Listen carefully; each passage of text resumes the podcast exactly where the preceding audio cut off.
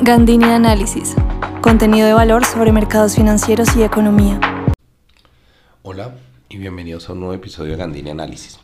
El día de hoy quiero hablar de un tema que me parece eh, muy relevante y fue la publicación de los datos de crecimiento esta semana eh, por parte del DANE, que pone el crecimiento del segundo trimestre del año en 12.6%, una cifra alta que supera las expectativas del, del mercado que estaban alrededor de un 10, 11% máximo. Entonces, eh, me parece que es muy relevante, digamos, este, este, este dato. Sigue mostrando un buen impulso de la economía y cuando vemos, digamos, lo que veníamos viendo es que em, el dato del segundo trimestre de 2021 fue 18.3 y este fue 12.6 con la diferencia que ya no tenemos un efecto base digamos, tan fuerte como el que teníamos en 2021 por los datos negativos que habíamos vivido precisamente en el segundo trimestre. Entonces, estamos teniendo un componente que es muy, muy relevante y que por supuesto eh, nos muestra que hay una dinámica de crecimiento interesante, muy por encima también del crecimiento del primer trimestre de este año en tasas anuales. Cuando hablo de 12.6 me refiero a, la serie original, es decir, que no está ajustada por efecto base ni calendario. Y lo que tenemos ahí es, es de verdad un, un hecho que creo que vale la pena como explorar un poco más. ¿Cuáles fueron esos grupos que aportaron al crecimiento? Entonces tenemos tres, los tres aportes grandes eh, fueron de comercio al por mayor y al por menor, industrias manufactureras y administración pública y defensa. Entonces, eh, comercio al por mayor y al por menor creció 23.3% y contribuyó 4.4 puntos porcentuales. Industrias manufactureras creció el 20.3% y contribuyó 2.5 porcentuales de esa variación anual.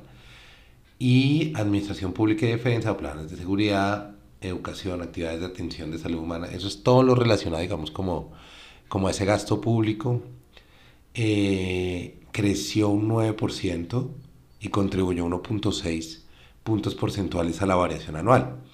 Entonces digamos que en ese, en ese orden de ideas lo que estamos viendo es un fuerte impulso del consumo en, en, esta, en este segundo trimestre.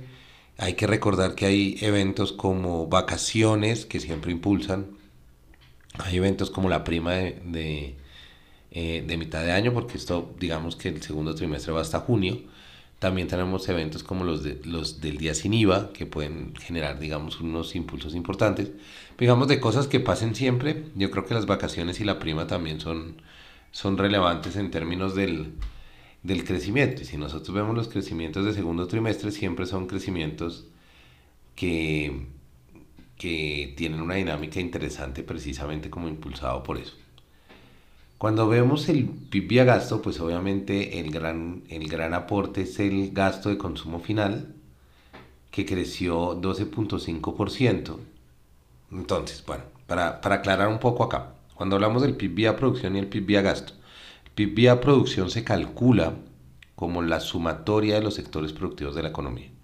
PIB vía gasto es, y tal vez lo recuerdan ustedes algunas veces en sus clases, es el PIB que eh, calculamos vía gasto, que quiere decir que lo hacemos con el consumo de los hogares, más el gasto público, más la inversión, más las exportaciones netas, que son exportaciones menos importaciones. Este, cuando lo vemos en el DANE, tiene un componente que se llama gasto de consumo final, que tiene el consumo de los hogares y el gasto de consumo final del gobierno central.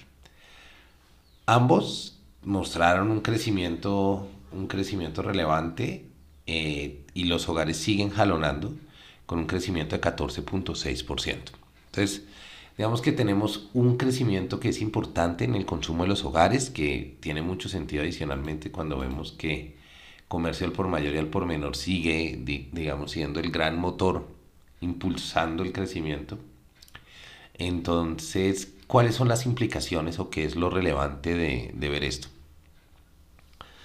El consumo tiene, dos, tiene tres componentes que pueden ser eh, complejos a la hora de, de analizarlo. Lo primero es que estamos en épocas de alta inflación y aún así tenemos un consumo elevado eso eventualmente, digamos que si de mantenerse la alta inflación, eso le pasa una factura al consumo y, y puede deteriorar ese impulso.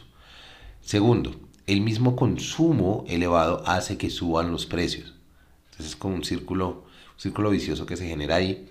Y eso le da margen al Banco de la República para seguir subiendo tasas, ¿no?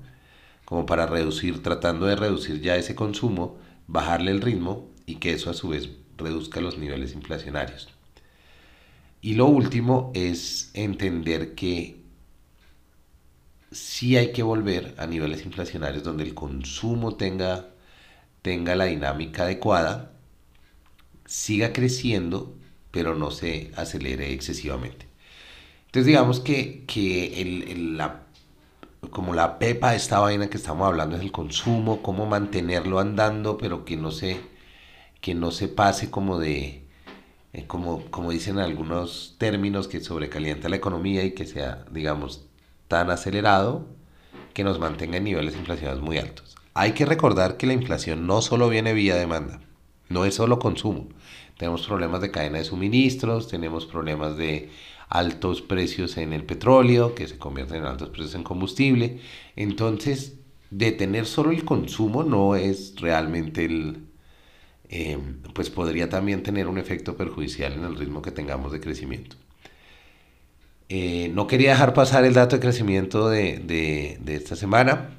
Me parece que es relevante, creo que es un buen ritmo que tenemos, pero tiene un riesgo inherente, digamos, asociado al consumo y asociado tanto a la inflación como a la política de tasas del Banco de la República. Entonces eh, nos pone como, como en, en, nos pone como en esa, en esa disyuntiva de, de si desacelerarlo ayuda a la inflación y va a ayudar a que el consumo siga creciendo después en el largo plazo de una forma más sostenible, o si nos estamos enfrentando a escenarios que nos pueden deteriorar el crecimiento económico y llevarnos, digamos, como, como a, un, a un efecto adverso a lo que queremos, es importante tenerlo en cuenta, en especial con todo el temor y expectativas de recesiones que hay, que hay en en el mundo, pues que Colombia tenga una ventaja sobre eso y tenga un buen crecimiento como se ha esperado para este año, pues siempre, siempre nos puede ayudar. Eso es todo por hoy. Les quería hablar como un poquito de esto. Si les gustó este episodio, no olviden recomendarlo y compartirlo. Y en Gandini Análisis creo contenido que ayudará a su empresa y clientes a adaptarse a las dinámicas de la economía y los mercados en un mundo cambiante. Muchas gracias.